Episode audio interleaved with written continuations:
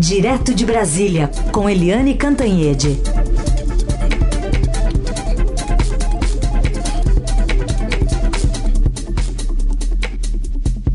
Oi, Eliane, bom dia. Bom dia, Raíssen, Carolina, ouvintes. Olá, Eliane, bom dia.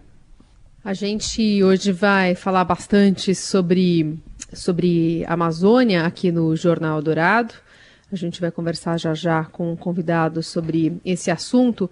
Mas rapidinho, Eliane, queria só a sua opinião sobre uma decisão é, importante de bastidor Aliás, vamos deixar essa, essa opinião para já já. A gente já conseguiu contato com o nosso convidado, então eu vou abreviar a nossa conversa, porque ao longo dessas últimas duas semanas, a Eldorado levou ao ar a série especial Retomada Verde, com um raio-x da região amazônica. A gente cruzou problemas históricos com os atuais, apontamos saídas propostas por quem estuda e vive na região e enlaçamos esse debate ambiental e questões climáticas com o cenário político. Meio que todos os caminhos levam à, à floresta amazônica.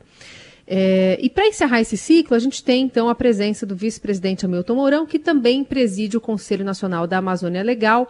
Então, queria dar boas-vindas ao vice-presidente. Muito obrigada por aceitar o nosso convite. Bom dia a todos aí, muito obrigado aí pelo convite. É uma satisfação podermos é, debater os temas relacionados à Amazônia.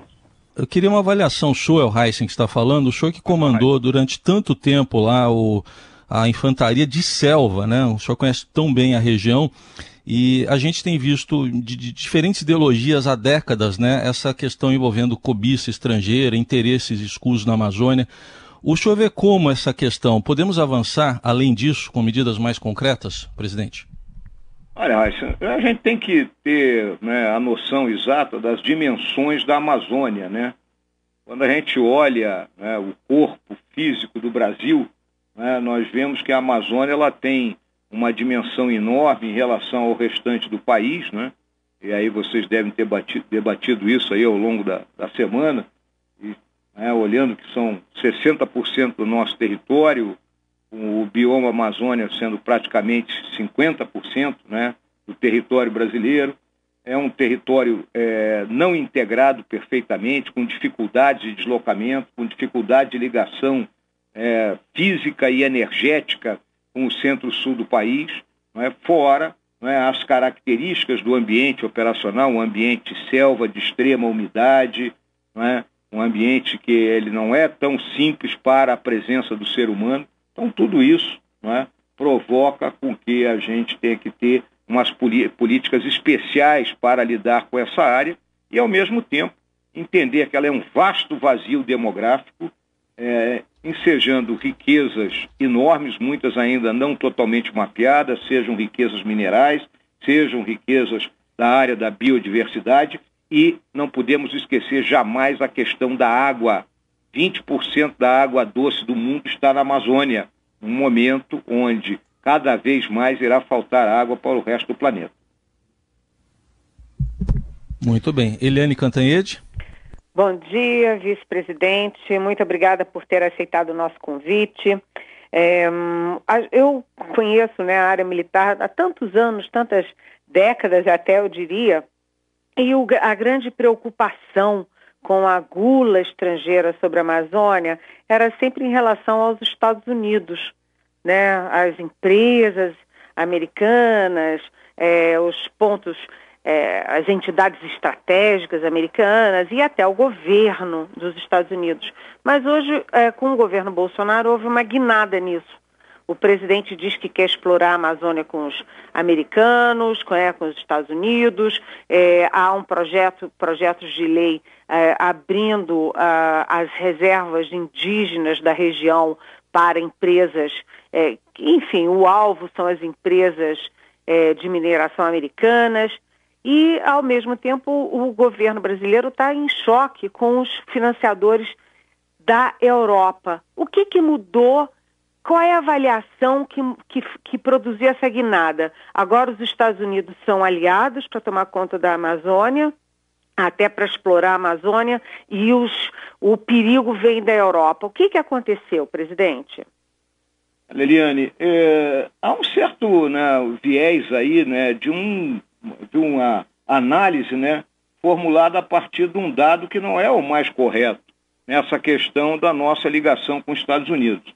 Né? Vocês estão se empreendendo numa conversa né, que teria ocorrido entre o presidente Bolsonaro e o vice-presidente Al Gore né, no começo do ano passado, naquele Fórum Econômico Mundial. Né? Foi a primeira atividade fora do país que o presidente fez, ainda com uma bolsa de colostomia no corpo, né?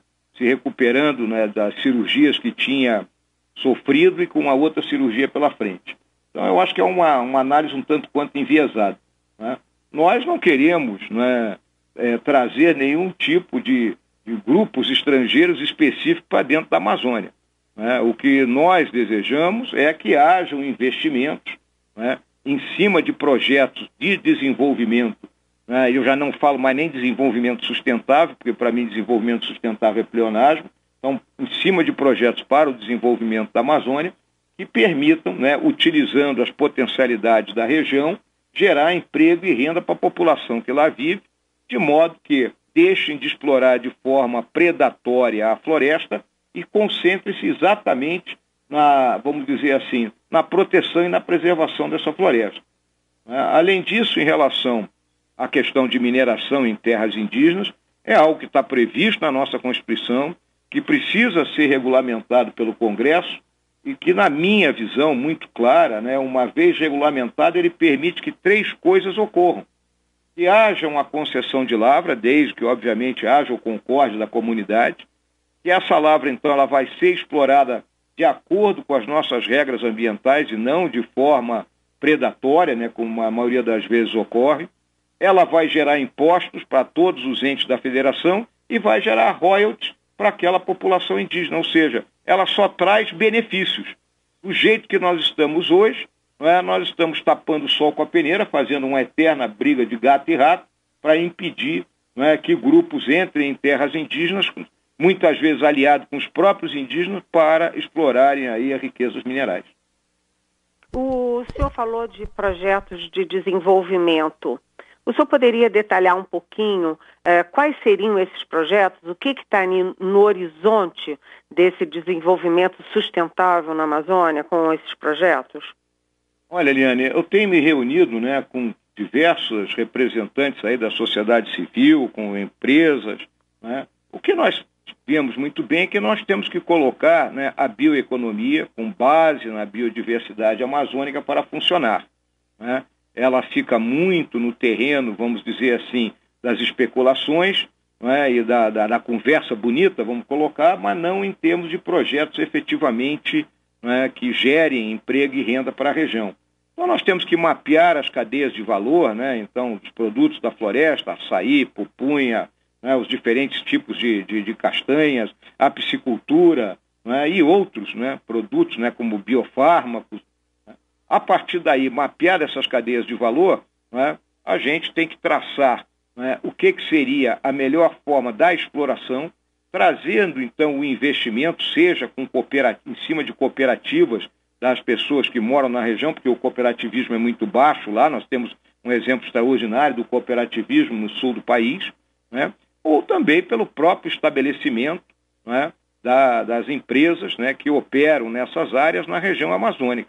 Mas para isso também temos que ter uma infraestrutura sustentável de portos e aeroportos que permitam o escoamento dessa produção.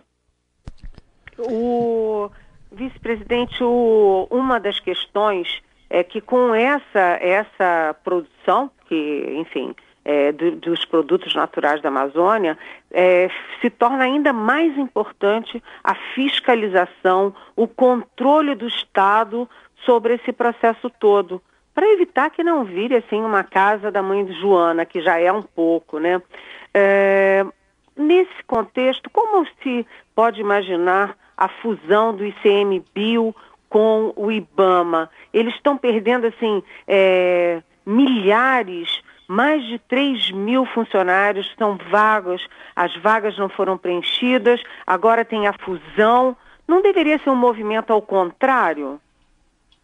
Olha, Eliane, isso ainda é um estudo, né? Vamos lembrar, estudo, você estuda, levanta linhas de ação e a partir daí o decisor, que é o presidente, não é, escolhe a melhor linha de ação. Então vamos entender isso aí. Vamos lembrar que era um instituto só que cuidava da questão tanto da fiscalização como da proteção dos parques naturais. Né? Quando chegou no ano de 2007, se eu não me engano, houve essa divisão e a criação do ICMBio. Quando você cria duas cabeças, você criou bastante emprego aí também, não é, Eliane? Não só na área operacional, mas como também, vamos dizer, na turma do gabinete, né? na turma que fica no escritório. Né? Nós hoje nós temos uma dificuldade para recomposição de pessoal face né, às limitações orçamentárias que você conhece muito bem que nós estamos vivendo. Então está sendo feito um estudo, né, né, dentro daquilo que eu solicitei ao ministro do Meio Ambiente que estudasse a recuperação da capacidade operacional desses organismos, de modo que a gente tivesse uma linha de ação ou mais de uma para apresentar não só a economia, né, em termos de como botar em pé isso aí, como o próprio presidente da República. Presidente, ao mesmo tempo a gente tem o Ministério da Defesa é, tendo o intuito de pagar 145 milhões de reais num novo satélite que vai fazer o monitoramento da devastação da floresta, né? O mesmo trabalho do INPE. Não seria melhor pegar essa verba, né, que é 48 vezes maior do que a prevista no orçamento desse ano para projetos de monitoramento do, do próprio Instituto? Vamos lembrar o seguinte, né? As imagens de satélites que nós utilizamos são imagens de satélites que não nos pertencem, né? Algumas são de domínio público, mas que a qualquer momento os donos dos satélites podem fechar essa imagem para a gente. É uma questão de soberania, né? Nós temos a nossa própria capacidade de monitoramento. E vamos lembrar também, esse satélite lançado pelo Ministério da Defesa, que está em trabalho aí para ser lançado, é um satélite com uma tecnologia diferenciada das tecnologias utilizadas pelo INPE, né, que são tecnologias óticas, né, e aí o satélite do MD é um satélite de tecnologia radar que permite que você veja, né, mesmo com uma cobertura de nuvens espessa, como ocorre na maioria das vezes na Amazônia. E não é pura e simplesmente para o monitoramento né, de questão de desmatamento queimado. Ele vai mais além e está inserido na própria questão da defesa nacional. Presidente, e a questão sobre... de ter uma pois, agência... Pois não, Carol, perdão, Heisen, só para complementar... Carol, siga, siga, siga. E, e, é nesse contexto que estaria, por exemplo, é, a criação de uma agência nacional de monitoramento? Já há uma definição, se esse órgão, é, enfim, as atribuições dele, o senhor mencionou nisso é, nesse assunto nos últimos dias? Ah, isso ainda é uma ideia, um estudo. Nós não possuímos hoje no país, né, em termos de defesa nacional, né, uma agência que faça o, a, o reconhecimento né, da, da, da, do nosso território, monitoramento, né, análise de imagem de tudo que está acontecendo no nosso território, porque quando se fala nisso todo mundo pensa em Amazônia, mas não, existem outros problemas, né? Nós temos a própria questão das águas territoriais, né, onde muitas vezes né, embarcações de outros países adentro. Né? Então, nós precisamos ter uma agência dessa natureza, nós não temos hoje. Né? O INPE é uma agência, como o próprio nome está dizendo, né, de pesquisas espaciais. Né? É uma agência muito mais científica do que de inteligência. Né? Então, né, as duas podem coexistir perfeitamente, uma com a sua finalidade e a agência ligada à defesa com outra finalidade.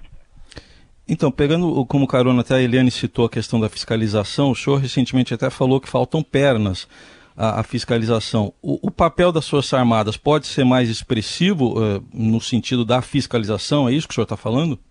Aquelas Forças Armadas elas têm limitações para isso. Né? Vamos lembrar que, tecnicamente, né, a Força Armada ela não está apta a fazer fiscalização de, de, de desmatamento, de queimada e aplicar multas, né, porque aí existem questões técnicas envolvidas. O que a Força Armada propicia, num momento que nós temos carência de meios, é a capacidade logística que falta às agências fiscalizadoras e principalmente segurança, porque em muitas regiões dessas aí, os agentes da fiscalização, que são em número reduzido, eles muitas vezes têm a sua integridade física ameaçada. É, presidente, e na questão da desse, desse debate agora sobre juntar Ministério da Agricultura com o Ministério do Meio Ambiente. Isso não seria uma forma da agricultura engolir o meio ambiente? Olha, Eliane, em primeiro lugar, esse assunto foi tocado já no período da transição e morreu ali, né? Ah, então eu não sei de onde houve a, a, ressurgência desse debate, né? Qual é a origem disso? Tomei conhecimento desse, disso hoje pela manhã, né, que estava acontecendo em algum lugar esse debate, né, E vamos lembrar o seguinte: a agricultura é a maior interessada na proteção do meio ambiente. Né? O, o agronegócio brasileiro né, hoje é o nosso hard power, ele alimenta um bilhão de pessoas do mundo. Nós, em 40 anos, né, é, quintuplicamos a nossa produção e apenas dobramos a área utilizada. Ou seja, é um agronegócio 4.0, com uso de tecnologia, né, com o plantio direto, né, são conhecimentos né, é, gerados dentro dos nossos institutos de pesquisa, notadamente a Embrapa. Ou seja, nós temos exemplo para dar e nós queremos manter né, esse agronegócio como um, é, uma atividade que respeita o meio ambiente, ou seja, caracterizando o Brasil como uma potência agroambiental. É, mas o, o, neste momento não é assim que o mundo está vendo o Brasil, né, vice-presidente? A gente tem aí os fundos internacionais, governos importantes, velhos aliados do Brasil, como o governo é, da Alemanha, da França, da Noruega, etc., com muitas críticas sobre a condução do meio ambiente aqui no Brasil, particularmente por causa das queimadas na Amazônia e agora também no Pantanal, né? Um incêndio no Pantanal histórico que nunca se viu. É... Como resolver nesse contexto a questão do financiamento? A gente já tinha o fundo da Amazônia, que está com problema, o próprio, vice-presidente, o próprio candidato à presidência, o, o Biden nos Estados Unidos, diz que o Brasil pode. Enfim, ele ameaçou com sanções se o Brasil é, não der uma, uma resposta mais ágil no meio ambiente. É, como é que fica isso? A questão do financiamento e a questão da relação com o mundo nessa questão ambiental. Olha, Liane, a questão do financiamento, né, ela tem que ser muito mais dirigida, na minha visão, para os projetos de desenvolvimento. E nós temos né, capacidade dentro do setor privado aqui no Brasil para financiar esses projetos dentro da Amazônia. Né? Essa é uma realidade. Né? Porque quando vem esse financiamento externo né, para dentro do próprio governo federal, ele impacta no teto de gasto, você sabe disso. Então não adianta eu jogar por um bilhão de reais dentro do nosso orçamento federal vindo de doações, porque ele impacta o teto. Eu tenho que tirar para o outro lado esse mesmo um bilhão que entrou. Essa é a situação que nós vivemos hoje. Então, na minha visão, o financiamento hoje ele é muito mais do setor, a visão do setor privado direto, né, na, em projetos né, que sejam execuíveis nessa área aí do desenvolvimento. Dessa forma que eu vejo. Em relação ah. a nossa, nossa, nosso relacionamento com os demais países, é uma questão de diplomacia. Né? Nós vivemos hoje um choque ideológico no mundo. Né? Na minha visão, existe muito mais um ataque ao país na pessoa do presidente Jair Bolsonaro, né, pelas questões ideológicas, do que pelo que está ocorrendo efetivamente. Vamos lembrar que há dez dias atrás o IBGE divulgou um dado que entre 2000 e 2018, ou seja, sem Bolsonaro, 270 mil quilômetros quadrados da Amazônia foram desmatados, ou seja, uma média de 15 mil quilômetros quadrados por ano. E todo mundo ficou em silêncio rádio, não tinha ninguém reclamando nesse período. Por que, que só estão reclamando agora? Agora está pior? Não. O desmatamento continua, evidentemente, não é, não, não é nada que a gente tenha que dizer que está uma maravilha, mas está abaixo desse número de 15 mil quilômetros quadrados por ano. Né? Ainda tem que melhorar e muito né? para que a gente possa realmente dar uma resposta mais efetiva.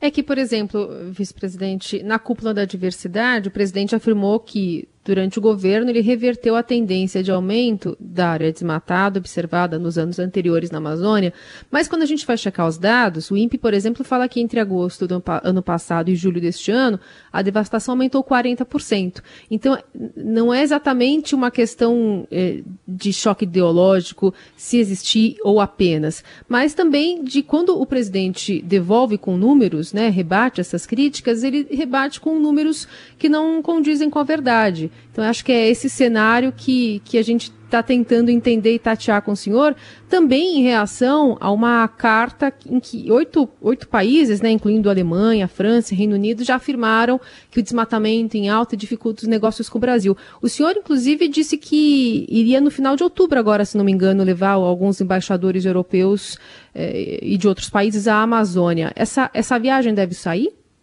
Sim, a viagem irá ocorrer, a não ser que eles pulem fora, né? Porque volta e meia né, alegam alguma coisa em relação à questão da pandemia e não, e não, não viajam, né? Porque eu já os convidei em outras oportunidades e não, não me acompanharam. O, o, convite tá? formal já foi feito? Já, o convite formal já foi feito. Foi e feito. já alguém já aceitou? Estamos aguardando aí a resposta dessa turma. Tá. É, presidente, só para entender uma coisa aqui, é, é, sem querer que o senhor se intrometa na eleição americana, mas 20 bilhões de dólares, aí, como foi esse tema aí levantado pelo democrata Joe Biden, então não é um bom dinheiro para o Brasil? Vamos lembrar mais uma vez, Hussein, o que eu já falei, né? 20 bilhões de dólares, a, a real de hoje, são mais de 100 bilhões de reais, né? É um número excelente, mas é, se for entrar direto no nosso orçamento, enquanto tiver o teto de gasto, ele não adianta nada. Então, volto a dizer para vocês, nós temos que trabalhar junto ao setor privado para que o setor privado ele invista diretamente sem intermediação, quando muito utilizando projetos dos estados da Amazônia Legal, porque esses não são impactados pelo teto de gasto. O... Bom, nós temos a. Desculpa. É... Presidente, o senhor disse é, que as é, queimadas no Pantanal, enfim, na, na, Amazônia, que o senhor admitiu, né, nessa sua forma direta de falar, que o governo chegou tarde. O governo demorou a perceber a dimensão da coisa e começou a agir tarde. Então eu lhe pergunto, qual é o planejamento para evitar esse mesmo estado de coisas em 2021 e 2022? O que, que a gente já está planejando para não ter o mesmo desga é, desgaste internacional e desastre ambiental que a gente teve esse ano? Aliane, é, vamos olhar, né? Eu acho que eh, existe o problema, né? O problema existe, mas ele ser colocado numa dimensão, né? Muito além né, da, daquilo que ocorre no terreno. Né? Vamos lembrar que nós estamos vivendo um período de seca enorme. Nós aqui em Brasília, né? Volta e meia estamos sofrendo com queimadas, né, aqui em Brasília.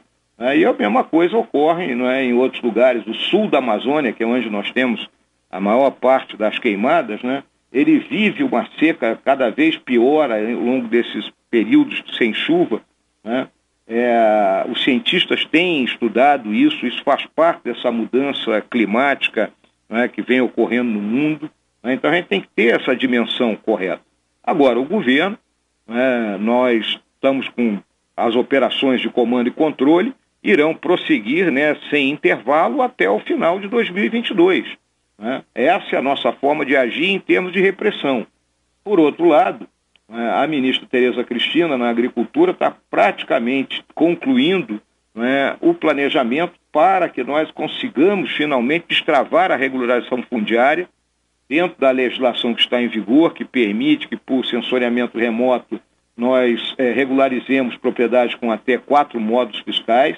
Então, esse trabalho está bem adiantado. Agora, na próxima reunião do Conselho da Amazônia, ela deverá abordar esse assunto, que é uma outra vertente importantíssima para que a gente consiga conter o avanço das ilegalidades. E, finalmente, né, nós temos que fazer um amplo trabalho de conscientização junto aos nossos proprietários rurais ali da região amazônica, para que deixem de utilizar processos arcaicos, como é o uso do fogo para o manejo do campo, que somente levam, né, muitas vezes, a uma, a uma, uma desorganização e a uma falta de controle no que está ocorrendo. Presidente, o senhor falou em convencimento aí de produtores rurais, o senhor conhece bem a região. Índios e caboclos têm que ser convencidos também? Eles promovem queimadas? Bem, faz parte da cultura. É óbvio que ele não promove uma queimada numa extensão, né? Mas é, quando ele vai abrir o roçado para plantar mandioca, né, ele derruba ali aquela área de floresta e taca fogo. Isso aí é um processo normal utilizado, é um processo, vamos colocar assim, praticamente milenar, né, que é feito naquela região. Agora, o dado que nós temos é que nós temos aí umas 580 mil propriedades rurais na área da Amazônia, apenas umas 25 mil ainda usam fogo, né? É um número expressivo, mas quando você compara com o restante, é, é pequeno, é 5%. Vice-presidente, para a gente concluir, é, a gente sabe que o Brasil tem uma tropa de selva muito boa, reconhecida mundialmente. É, tem também o Comando Militar da Amazônia, mais planos e projetos estratégicos de proteção da presença do Estado ali na área, que é muito grande. O senhor gosta de reafirmar, né, que é maior que a Europa Ocidental, ainda sobra espaço. Mas a gente também viu muitos recursos tecnológicos, material de apoio das Forças Armadas defasados. E, e diante dessa situação, como e onde o governo pode obter recursos para produzir esse efeito de dissuasão em relação à defesa da Amazônia? Essa questão da defesa né, é o dilema da economia, canhão ou manteiga. Né? Vocês sabem muito bem que na situação que nós estamos vivendo, você vê a discussão que está sendo travada para que se consiga colocar em pé um programa de, de renda para as populações mais, menos favorecidas aqui no Brasil e a dificuldade para se retirar recursos. Então, nós que vivemos ligados à área de defesa e os atuais responsáveis pela defesa do Brasil, é, é nós entendemos perfeitamente que na situação que o país vive, nós temos que ser capazes de fazer mais com menos. Né? Nós temos um projeto aí dentro do Exército, que é o projeto CISFRON, né? que ele foi implantado no Mato Grosso, ali, próximo da região do Pantanal também, e agora ele, dentro das possibilidades do orçamento federal, ele avança na direção da Amazônia e, com isso, ele dá uma capacidade maior para os efetivos lá existentes de manterem o monitoramento e a vigilância das fronteiras. Muito bem, a gente agradece a participação do vice-presidente da República, também presidente do Conselho Nacional da Amazônia Legal, Hamilton Mourão. General, muito obrigada por conversar conosco. Um bom dia, boa semana. Eu agradeço, um abraço, uma boa semana para todos. Muito obrigada. 9 horas e 27 minutos, portanto, arrematando né, toda essa série de reportagens especial que a gente levou aqui ao ouvinte da Rádio Dourado, contextualizando sempre né, cada avanço, cada retrocesso, e hoje com esse balanço do, do presidente do Conselho Nacional da Amazônia Legal.